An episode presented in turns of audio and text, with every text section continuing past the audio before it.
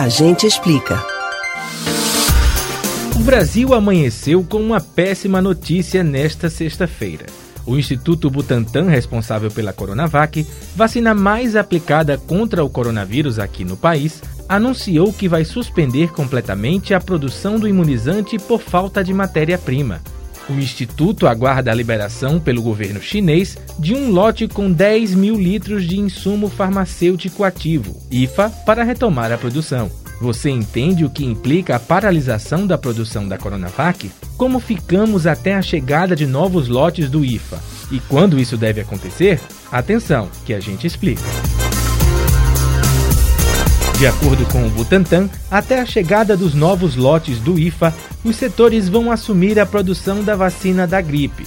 Infelizmente, não há previsão alguma para quando o retorno deve acontecer. O governo de São Paulo tem participado de reuniões com o embaixador do Brasil na China para tentar viabilizar a autorização da exportação dos insumos da vacina.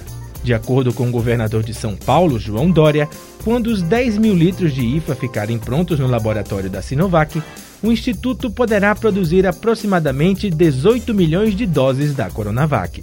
A China é fornecedora da matéria-prima para a produção tanto da Coronavac do Instituto Butantan, como da vacina de Oxford, produzida pela Fiocruz. A Coronavac corresponde a aproximadamente 75% das vacinas contra a Covid aplicadas no Programa Nacional de Imunização. Esse atraso pode e deve significar mais vidas perdidas enquanto a produção não retoma. Vale lembrar que neste momento, tempo é vida. A boa notícia é que 628 mil doses da vacina da Pfizer chegaram ao Brasil. Por isso, se você faz parte do grupo prioritário para receber a vacina, não deixe de agendar e receber a sua dose. Você pode ouvir novamente esse e outros A Gente Explica no site da Rádio Jornal ou nas principais plataformas de podcasts: Spotify, Deezer, Google e Apple Podcasts. Ayrton Vasconcelos para o Rádio Livre.